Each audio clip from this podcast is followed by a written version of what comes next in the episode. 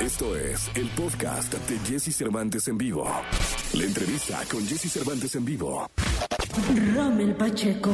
Clavadista mexicano, multimedallista mundial, originario de Mérida, Yucatán, ha destacado como uno de los deportistas más importantes de nuestro país, representando a México en diferentes ocasiones, siendo la última en Tokio 2020. Hoy aquí con Jesse Cervantes, Cenexa llega Rommel Pacheco, quien nos cuenta acerca de su carrera y cómo vivió Tokio 2020. Aquí está la presentación de Rommel Pacheco Marrufo de Mérida, Yucatán. El mexicano también veterano de 35 años y también su última participación en Juegos Olímpicos. Este clavado es histórico, el último para él, cuatro vueltas y media al frente en posición C, 3.8 de dificultad. Con este clavado se despide ya de manera general después de 25 años de representar a México. Y esta, esa imagen queda para la historia, no solamente para México, para el deporte mexicano, para en general, para el deporte mundial. Un hombre que termina así su carrera deportiva, su carrera olímpica, acompañado de su maestra en muchos sentidos, Magin. Así se despide un grande del deporte mundial. Quería terminar con un buen clavado decir, decir adiós, me voy, me voy contento, satisfecho, no con la competencia solo de hoy, sino con la carrera. Y aunque el día de hoy pues no me voy con la medalla, me voy con el cariño de la familia de los clavados, que eso es sumamente importante. Ahí el aplauso de la jauría, señoras y señores, para nuestro querido Romel Pacheco. ¿Cómo estás, Romel? Bien, bien, contento de estar aquí con, contigo nuevamente. Sabes que es un placer estar aquí contigo, eh, un poquito ya más, más relajado después de los Juegos Olímpicos.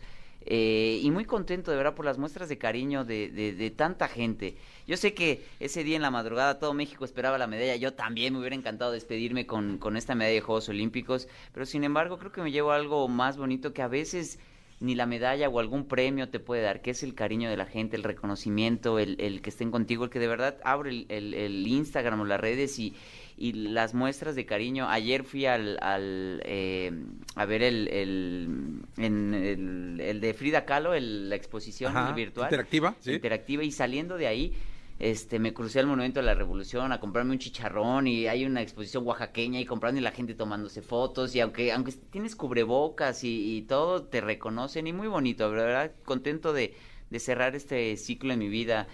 28 años de hacer clavados, pero cerrarlo de esta manera tan bonita, ese pequeño homenaje que me dieron de aplausos, entrenadores, jueces, clavadistas al término de mi último clavado, el abrazo de Mayín ahí, ella y yo despidiéndonos con lágrimas de, la fosa de clavados, pero estoy muy satisfecho con todo lo que he realizado.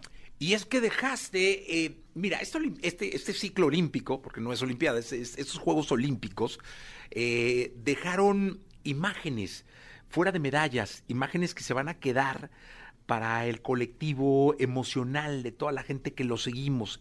Y una de las imágenes que se quedan, ¿no? Dentro de las cinco o tres más emotivas que más movieron al mundo entero, ¿eh? porque hablo de que esa imagen le dio la vuelta al mundo. Es eh, la tuya abrazando a tu entrenadora, Magin, este, llorando los dos. Y luego la imagen de la elite del mundo del clavado, de pie aplaudiendo la trayectoria de un atleta de alto rendimiento que entregó su vida a la perfección y que lo logró. Esa imagen nos hizo llorar, esa imagen nos, nos valió mucho más que cualquier himno o cualquier medalla. Rommel, de verdad, muchas gracias y muchas felicidades. Muchas gracias. Sí, fue un momento de verdad significativo en, mi carrera deportiva. Si pudiera rescatar tres más importantes, te podría decir que uno fue el Serie Mundial 2015 en Mérida, en Yucatán, que es mi tierra, donde gano, le gano a los chinos y, pues el cariño de la gente. La segunda te podría decir que es eh, cuando gano la Copa del Mundo, que desafortunadamente no teníamos el himno, eh, teníamos una multa, la Federación Mexicana tenía una multa y no podíamos usar ni el uniforme, ni la bandera, ni el himno nacional, gano la Copa del Mundo y es cuando subo con mi playera de Popeye y canto a capela el himno nacional, ese es un momento significativo a pesar de la situación. Y tres, el, el abrazo de Mayín en el adiós, creo que son los tres momentos muy importantes en, en, mi, en mi carrera deportiva. Y, de estos Juegos Olímpicos podemos rescatar, yo creo, el, el, abrazo entre los dos saltadores de altura que, comparten la medalla de oro. Creo que eso igual es un momento significativo, el momento de, de Simone Biles, donde eh, prefiere retirarse de la competencia para, para, para apoyar a sus amigas y, y, su salud mental.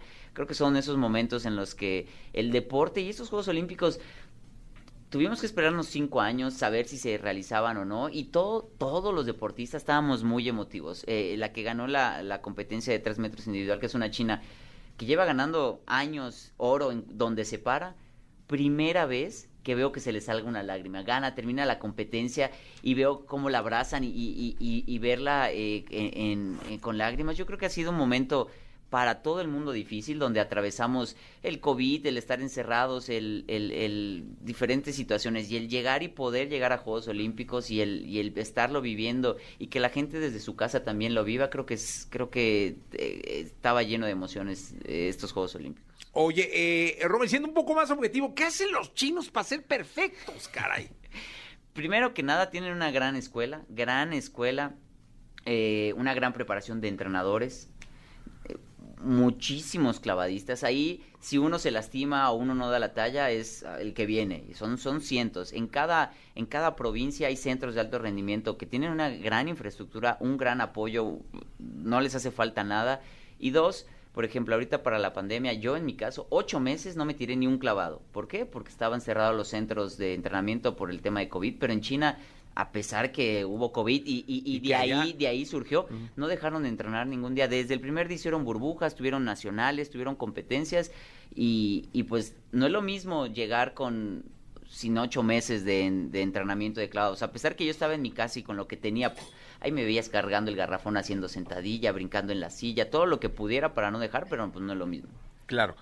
Y, los británicos también. También eh, han subido de nivel a raíz del, de Londres 2012 antes de unos Juegos Olímpicos, cuatro años antes, el país sede eh, invierte en, infraestructura, en, entrenamientos, capacitación para llegar a los Juegos Olímpicos y, dar batalla. Después de eso, Londres se ha mantenido y en los clavados ha tenido un, excelente nivel, algo que debemos de nosotros como, como México aprovechar.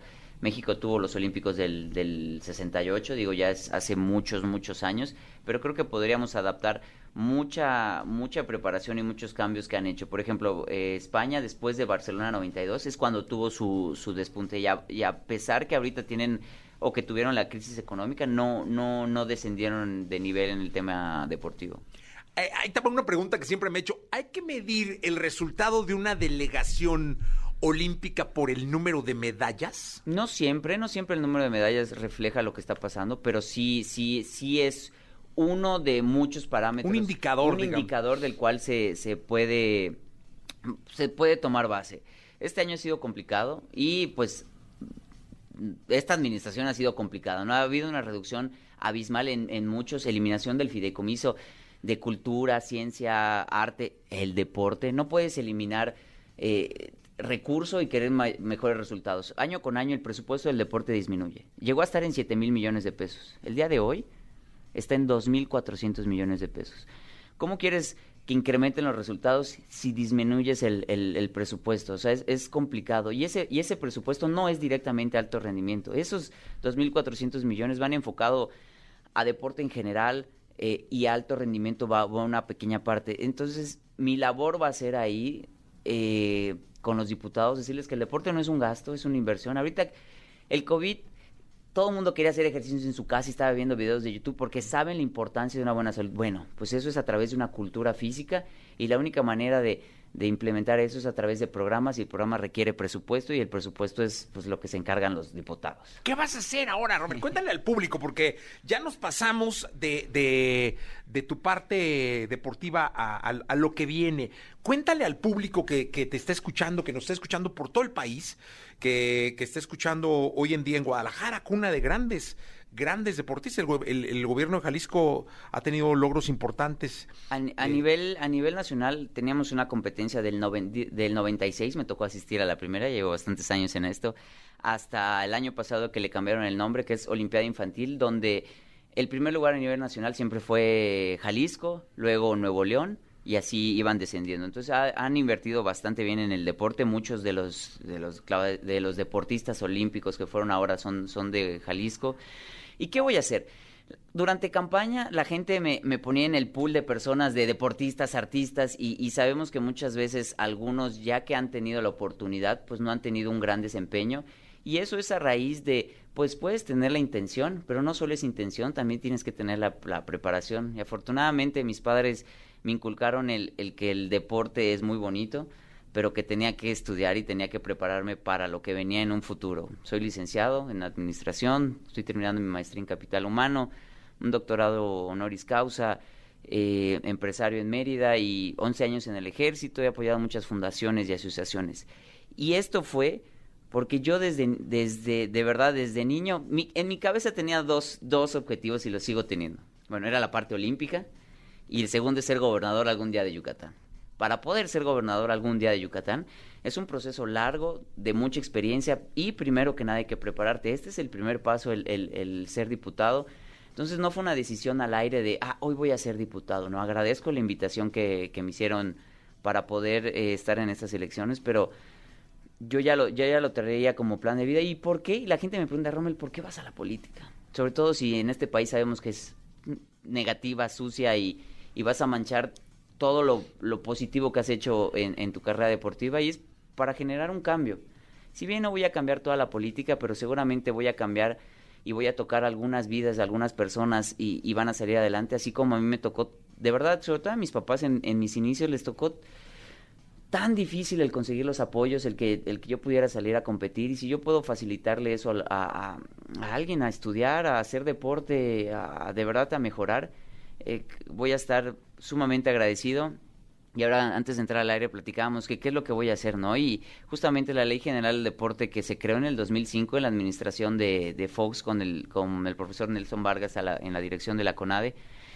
La ventaja es que yo he estado en el deporte hace 28 años. Me ha tocado administración de, eh, de, de, varios presidentes, de varios gobernadores, de varios legisladores, donde he visto cómo se modifican varias partes de, de la ley y, creo que hay, hay puntos donde se debe mejorar porque ¿de qué se queja la gente?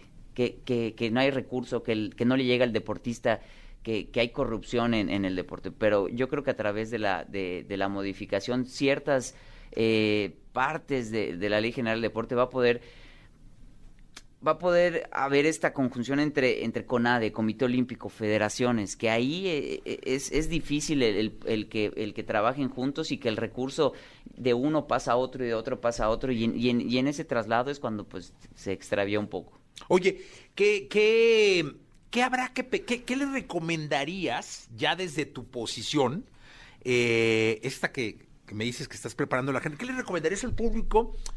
Que pudiera pensar de Ana Gabriela Guevara. O sea, si estuviéramos tú echando un cafecito, ¿no? Digamos, ahí en, Mérida, tranquilos, este, el mercadito este donde venden además unos papazules maravillosos, y te dijera, oye, mi Romel, ¿qué piensas de Ana Gabriela? ¿Qué, como que, ¿Qué me retroalimentarías al respecto?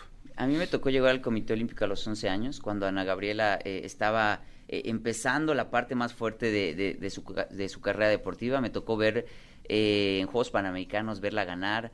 O sea, a mí me tocó ver a Ana en lo más grande de, de, de, su esplendor deportivo y entrenar ahí con ella, porque ahí corría junto con ella. Me tocó verla como, como, como senadora, luego una parte como diputada y ahorita en, en, en, en la CONADE. La CONADE, todo el mundo piensa que es un puesto fácil y no, el deporte, a pesar que no es una secretaría, es una dirección, eh, involucra, involucra demasiado, pertenece a la SEP y del presupuesto de la SEP es donde, es donde va.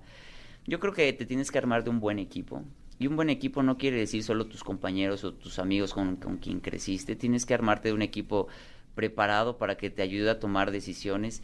Y en México pasa que el, que el dirigente, la gente que está hasta arriba, a veces nos da eh, no sé si es miedo o no te gusta decirle lo que se está haciendo bien, pero también la otra parte de la moneda que es donde se puede mejorar, ¿no? Entonces yo creo que falta un poquito de eso. Yo, yo al, al equipo, siempre a mi equipo le he dicho, a ver, si yo estoy haciendo mal, por más, no importa qué sea, dímelo para poder corregir. Entonces, En, esta ocasión hubieron cuatro medallas eh, de bronce. Si haces un comparativo a lo largo de los años, han habido Juegos Olímpicos donde han habido solo una, en 1992, en Atlanta 96. Eh, la vez pasada fueron cuatro, pero fueron de, eh, de hubo plata, ahora fueron de bronce. Entonces no es que no es que esté bien o esté mal el resultado, la gente obviamente espera más. Lo que sí veo preocupante es que hay países como como Ecuador que es mucho más pequeño y una economía mucho más pequeña que la de México esté por arriba de México con, con, con medallas de oro. Cuba, ¿qué digamos de Cuba que, que, que, que, que nos superó por, por, por muchísimo? Entonces, haciendo un lado quién está actualmente el día de hoy, se tiene que hacer un programa de aquí a 20 o 30 años no es inmediato, no es de aquí a París, en tres años vamos a tener el mayor número de medallas, se tiene que hacer una planeación, pero sembrar hoy para mañana, donde haya capacitación de entrenadores, donde haya un crecimiento de semilleros, donde hoy no existe una dirección de educación física y deporte en la CEP, está eliminada. ¿Cómo van a desarrollar a los, a los jóvenes o cómo van a buscar talento? ¿Cómo les van a entregar ese, ese gusto por el deporte si, si no hay una dirección de educación física. Lo que yo entreno, en, lo que yo entrenaba, porque ya me retiré, en un día, que son de 6 a 8 horas de entrenamiento diarias, es lo que un niño hace en un mes de educación física. Entonces, ¿cómo, cómo, cómo vas a mejorar la salud? Ya no hablemos de alto rendimiento, ¿cómo vas a mejorar la salud de los mexicanos si tienen una hora a la semana de educación física, de la cual 20 minutos es en lo que se forman, 15 minutos de juego y, ya se acabó la clase. Sí.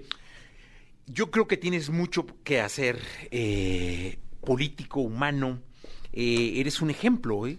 ¿eh? Romel, un ejemplo bien importante para muchos chicos, para muchos mexicanos, porque creo que en, esto que nos dejaste no tiene que ver la edad, tiene que ver el espíritu, tiene que ver la pasión con la que te vimos desde en un show de televisión hasta en una fosa olímpica, hasta hoy en tu discurso. Eh, y yo creo que los mexicanos necesitamos ejemplos, todos. Te dediques a lo que te dediques. Puedes este, prepararte seis a ocho horas al día para ser mejor en, cualquier actividad, en la actividad en la que quieras poner tu pasión. Y quiero que se haga un compromiso de que no pierdas ese espíritu, Rommel. Seguro. Eh, la gente me ha dicho es que Rommel, tenemos miedo de que pierdas y que te vuelvas como todos los políticos y lleva una vida entregada al deporte y al ejército y eso mismo te da valores, que es trabajo, disciplina, honestidad. Sin ellos yo no, no hubiera llegado a donde estoy el día de hoy y es parte fundamental y algo que yo tengo ya este, en, en el ADN y va a ser de la misma forma. Tengo un gran compromiso con, con, con México, un gran compromiso con los yucatecos y a pesar que yo no checaba para ir a entrenar, yo no tenía un checador de horario. O sea, ni me decían sí o no, o, lo que tenía que hacer era a través de, de, de, mí, de mi convicción. Es la misma, es, la, es, lo mismo. ¿Para qué poner en juego mi carrera deportiva si no es para hacer las cosas bien? Porque, ¿qué te dice la gente? La mayoría de los comentarios son positivos, pero, ah, va por el hueso. Ah, ya se retiró, ahora va a, a robar, ¿no?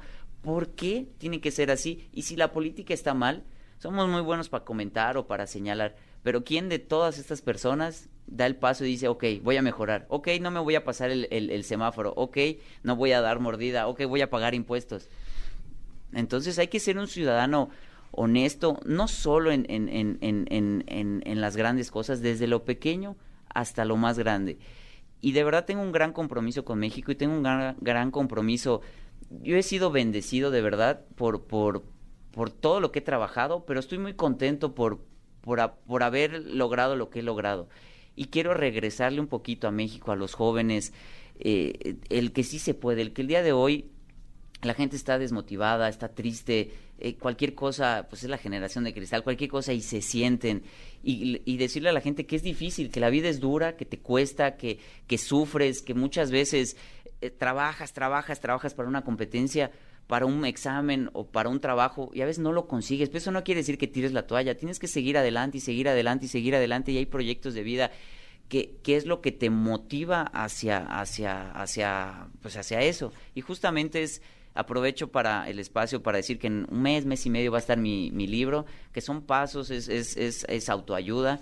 Eh, yo, a mí me gusta estar estar leyendo de, sobre todo de autoayuda. Uno cree que sí porque porque ganó ya siempre va a ganar. No, hay que estar consumiendo contenido positivo, ya sea en TikTok, hay muchos videos de hasta de pedacitos de película donde de verdad te motiva, entonces estoy seguro que les va a gustar eh, el libro. ¿Cómo se llama? Eh, ¿Cómo ser el mejor del mundo? Está, ya está, este, lo están imprimiendo y, y, yo, bueno, yo lo leía, pues, no sé si porque es, o sea, es mi, mi historia y mi bebé. ¿Qué se siente ser el mejor del mundo? Eh, en, el momento como que ni te das cuenta, ¿no? Compites, ganas y como... Y, ya después, a, los 10 minutos, al día siguiente, quien te empieza a hablar y te das cuenta, oye, pues sí, o sea, soy el número uno de, del mundo en mi, en mi profesión. Eh, y es, es una gran satisfacción, pero sobre todo en mi caso, porque yo estaba atravesando un problema ahí, una ruptura sentimental, y cuando sientes que todo se te cae, no podíamos usar la bandera de... O sea, como que eran muchas circunstancias como difíciles, y uno cree que está hasta abajo, ¿no? Y, cuando lo superas y, das vuelta, no solo es el hecho de, de la medalla y de ganar, sino lo que tuviste que atravesar y pasar para poder ganar. O sea, ¿fallaste más veces o perdiste más veces que, haber ganado competencias simples para ser campeón del mundo. Sí, hay, eh, si lee la biografía de, Michael Jordan, donde dice, he fallado 3.500 tiros, ¿no? Y, he anotado, y he ganado seis campeonatos. Es así, la vida es, es fallar, corregir, fallar, corregir, fallar, corregir. Para poder hacer las cosas bien, nunca va a ser a la primera, lo va a ser perfecto. Tienes que tener un aprendizaje previo para poder hacer las cosas bien. Llevo la gente cuando le pregunto, ¿alguien sabe, cuando doy conferencias, ¿alguien sabe cuántos clavados he hecho en mi vida? Y te lo pregunto a ti, ah, ¿te imaginas cuántos clavados más o menos en 28 años? Te iba, te iba a preguntar, justamente porque alguna vez platicando con Lorena Ochoa, me decía que la repetición hace la perfección. Así es. Este, y yo dije, ¿cuántos clavados se habrá tirado este hombre? Aproximadamente dos millones, un poquito más de dos millones. Imagínate que son todos los días, son seis horas, haces entre 100 y 300 clavados al día entre la alberca de esponjas, eh, la acrobacia y los, los clavados de preparación y los clavados de competencia son muchos. Y aún así estás parado a la hora de hacer tu clavado, a la hora de competir. Y pues hay nervios, hay temores, hay muchas cosas, tienes más adrenalina. No es lo mismo hacer un clavado al entrenar, que estás tranquilo, a cuando estás parado ya, tienes más fuerza, muchas cosas que hay que controlar. Caes. el trampolín es una plancha como la de los piratas, de, de 5 metros por 50 centímetros de ancho. Y ahí tienes que agarrar el impulso. A veces, por más practicado que esté, puedes llegar un poquito hacia la derecha o en la esquina izquierda y eso hace que cambie la salida, el ángulo. Y aún así, lo, lo, en el aire lo, lo enderezas para caer, para caer derecho. Por eso son tantas repeticiones para porque en el entrenamiento caes de un lado, caes del otro, caes atrás, caes adelante, para que cuando llegue la competencia, no importa cómo caigas, lo tengas que hacer bien. Es eh, pues la repetición sí ciertamente hace el maestro. Oye, y, así es la vida, ¿no? Hay que tirar y tirar y tirar y tirar en lo, que te dediques para... Sí, imagínate que eres vendedor de seguros, ¿sí? ¿No? Y, y a la tercera llamada ya dices, ay, no, no quisieron. No, estás todo el día llame, llame, llame, llame, llame, llame, hasta que tal vez hasta las 8 de la noche tu última llamada es la que lograste pegarle cuando vas subiendo a la plataforma, que vas en la escalera, me imagino que en unos Juegos Olímpicos o en un Mundial se debe estar pensando en todo lo que esperan todos de ti. ¿O qué se piensa? Yo pienso en, el programa de Jesse Cervantes.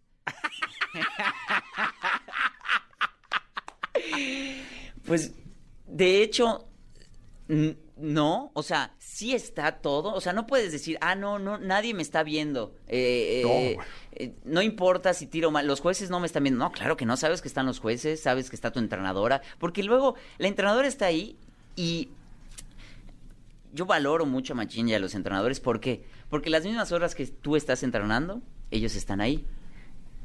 Si tú ganas, ella gana. Si tú pierdes, ella pierde. Pero cuando ya es la competencia, ellos no, no pueden hacer nada, ¿no? O sea, eres tú, entonces el trabajo de ellos es evaluado por, por ti.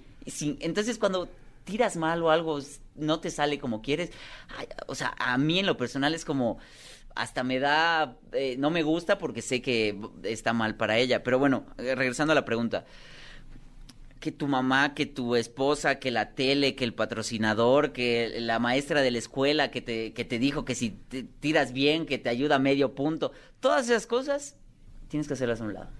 Lo único que puedes estar pensando en ese momento es respirar y tengo que subir la rodilla derecha, dejar el brazo atrás, la mirada enfrente, una, dos, tres, cuatro, una, dos, tres, cuatro, y todos los pensamientos de, ¿y si fallo? ¿Y si gano? ¿Y si dejé el gas? Todo eso lo haces a un lado y nomás enfócate a tu clavado. Sí, no pagué la tarjeta. También te llegan esos pensamientos. No, y así como te llegan buenos de, sí voy a ganar, también te llegan el, y si lo fallo y en el entrenamiento antes de la competencia cae un poco corto, un poco pasado, entonces me abro antes, me abro después, ¿qué, qué, qué hago? O sea, todo esto tienes que limpiar tu cabeza y, y a lo que y a lo que vas. ¿Cómo ve Romel Pacheco el futuro de los clavados en México? Muy bueno. Olvidemos de París, olvidémonos de lo cómo ves el futuro, los chicos que vienen, muy chicos bien. muy jóvenes que estuvieron ya en la Olimpiada. De hecho, conmigo en lo individual estuvo Osmar, tiene 17 años, eh, tiene muchísimo talento, eh, tiene mucho para seguir creciendo, igual en la plataforma, hombres, mujeres, hay, hay mucho, hay mucho por hacer, hay que darles este seguimiento y esta preparación. Y creo que ha, ha, habido una, una idea muy atinada que fue traer a los chinos a, a, México, a pesar que vimos en las competencias que, que había otro entrenador mexicano que tenía varios, pero todos, casi la mayoría de ellos habían iniciado con mi entrenadora, con Mayin, nada más que hay un choque de cultura y los chinos son muy, muy, muy exigentes, es no salgas, no comas, no, no novio, no novia, no nada, ¿no? Entonces algunos no aguantan como el, el, esa cultura que ellos tienen. Pero lo bueno, y lo bueno y lo, que dejo aquí es que ya le preparó, ya le dio la base y todo lo necesario. Y a veces pasa con el entrenador mexicano, que es un poco más, más relajado y sabe cómo motivar y cómo llevar, pero ya tiene la, parte difícil, que es la técnica y los clavados, ya está listo. Entonces, lo importante es que, que lleguen los resultados. Sí, que lleguen los resultados. Y ahora, como diputado, Rommel, vamos a estar nosotros, los mexicanos, como tus entrenadores, viéndote en el trampolín y esperando que no nos falles en la ejecución. Claro que sí. Porque si pierdes tú, vamos a perder nosotros. Así es, el, sé el gran compromiso y por eso la gente me dice, ¿por qué no sigues para, para París? Son tres años y podría seguir en sincronizado con, con Osmar porque probamos antes de, de, de ir a, ahorita a los juegos y lo hago bien y físicamente estoy bien y a pesar que tengo 35 me he cuidado tanto, soy de los que no se desvela, come sano, no alcohol, no no no cigarro, no nada, entonces físicamente estoy bien y ¿por qué no aguanto? Porque tengo esta enorme responsabilidad que es que es la diputación, que no no es un la verdad es que no es un juego para mí, no nada más es así soy diputado tres años y me voy a dormir en el curul como como algunos hemos visto ahí en el noticiero, no, es para ir a trabajar. Entonces, por eso eh, tomo, tomo la decisión de también ya retirarme y, y, enfocarme directamente a esto. Y sí es válido el señalar, es parte. Sé que las críticas aquí en política, y no solo de la gente, sino en general es distinto, ¿no? Es distinto el, el, ser deportista al ser político, porque de verdad, el simple hecho de decir política, aún sin tomar protesta, ya te están diciendo, ya estás robando, digo, que estoy robando si todavía ni siquiera llego al puesto, ¿no? Y no es, y no es por eso, miren, y eso eh, el otro día lo estaba aclarando, afortunadamente he trabajado tanto, son tantos años, he invertido bien, he estudiado, que no me ha ido mal, me ha ido bien, y, eh, eh, y tengo negocios por fuera, y tengo campañas, y tengo conferencias, y lo del libro, y estoy afortunadamente bien. Esto no lo hago por, por, lo monetario, lo hago porque tengo este, este este ideal de verdad de cambiar las cosas. Y si me siguen viendo, si viajo, si ando en algún yate o, lo que he hecho normalmente, o tengo un, buen coche, un buen reloj, que no empiecen a decir, ah, porque se lo robó. No, lo he hecho siempre, lo he vivido siempre, lo he disfrutado y al contrario, no, no está peleado. Yo creo que no está peleado. Si tú has trabajado y te lo has ganado, no está peleado en con que lo disfrutes, pero lo que sí es muy importante es que en ese camino tú también motives a más gente a que también pueda conseguir las sí. cosas. No es bajar a México, a, a, o sea, no es bajarlo de nivel, es al contrario, subir de nivel a todos los mexicanos, que todos tengan la oportunidad de crecer y tener. Yo he estado yendo a China hace 15, 20 años y me ha tocado ver la evolución de China. Las primeras veces no habían casi edificios, veías a la gente un poquito más eh, eh, económicamente más abajo. Ahorita los ves, edificios, casas, mejor vestidos, mejores coches en la calle. ¿Y por qué? Pues sabemos que los chinos es una cultura muy trabajadora que ha crecido. Entonces, eso es lo que hay que debe de pasar con México. No, no estancarnos, que la economía suba. Hemos desafortunadamente hemos aumentado los índices de, de los indicadores de pobreza de, de 50 y algo por ciento a, a 61 más o menos, ¿no? Entonces, ¿cómo va a haber una mejor repartición de los bienes si la economía va para abajo? Si hay menos inversión extranjera porque no hay certidumbre. ¿A los ¿Tienes 35 años? Sí. ¿A los cuántos años vas a ser gobernador de Yucatán? Pues podría ser en, en tendría que ser en 18. 50 años más o menos. Más o menos, sí. 50 y tantos. A, menos que, que es un milagro y en tres años, en tres años sería la, la, la siguiente gobernatura. En nueve años, podría ser en tres, nueve, eh, Tú dinos. O 15 años. No, pues no. Nueve, ¿no? En nueve, yo creo que nueve es, es, un, es un buen parámetro. Hay mucho por hacer, hay mucho por aprender. Y, y yo, agradezco la confianza de la gente, porque no fue plurinominal, fue eh, elección popular y agradezco mucho la confianza de la gente, pero así como me la he ganado en el deporte, ahorita también tengo que seguir ganando, me la dieron. Ahora estos tres años es trabajar. Y aunque, aunque la Diputación Federal es aquí en San Lázaro y es legislar, eh, ver el presupuesto, también quiero estar mucho tiempo en, en, en Mérida, en Yucatán, para ver las necesidades y que me sienta la gente cercana a mí siempre me han tenido cercano. Como deportista yo voy y compro chicha, chicharra es chicharrón en el puesto de la esquina, mi torta de cochinita, contesto en las redes sociales. Ahorita va a ser de la misma manera y va a haber una casa de enlace también para que estén en, en, en cercanía. Y aunque el presupuesto del diputado ya no es como antes, ni tienes la, la, chequera abierta para, para, pues la gente me escribe, oye, necesito medicamentos, necesito esto, eh, estoy en el hospital, muchísimas solicitudes y no hay, no hay, eh, no hay un presupuesto directamente para eso. Créanme que voy a buscar la manera de, de, de bajar recursos, de ver los programas, de también si hay algún empresario escuchando, vincular entre, entre iniciativa privada y, y, sociedad, que es, que es muy importante. Y creo que ese es un tema importante que hoy las empresas tienen que pagar impuestos, eso es, eso es obvio, ¿no? Pero si podemos ver la manera de, de, incentivar a ese pago de impuestos a través de programas que vayan destinados a, ciertas acciones específicas sociales, yo creo que te va a dar más gusto ir a pagar tus impuestos, porque ¿qué dicen hoy? Pago impuestos, pero se lo roban, ¿no? Entonces, si tú puedes eh, de esa manera ver a dónde va tu, tu, tu, tu, tu carga fiscal en, en pro de la sociedad, yo creo que eso es, eso es bueno y es importante. Eh, cuentas claras y transparentes, yo creo que la, la gente es lo que quiere. Y amistades largas. Rommel Pacheco, muchas gracias. No, Mira, muchos saludos de la gente, mucha gente conectada con nosotros, llamándote, mandándote mensajes. Gracias. Eh, de verdad, agradecemos muchísimo tu presencia, eh, bueno, en TikTok, en Facebook, en Instagram, en YouTube, en Twitch. Eh, estamos prácticamente en todas las redes sociales, en todo el país. te están escuchando y la verdad es que es un placer tenerte aquí. Nosotros los que los que estamos acá representamos solo a una parte de los mexicanos que, que te admiran y que quieren seguirlo haciendo. Rommel, con un aplauso te despedimos. Gracias, por los momentos que nos has dado.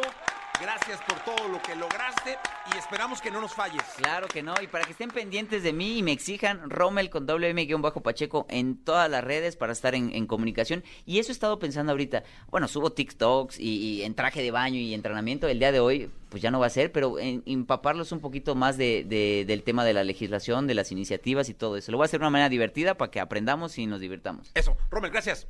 Vámonos. Escucha a Jesse Cervantes de lunes a viernes de 6 a 10 de la mañana por Exa FM.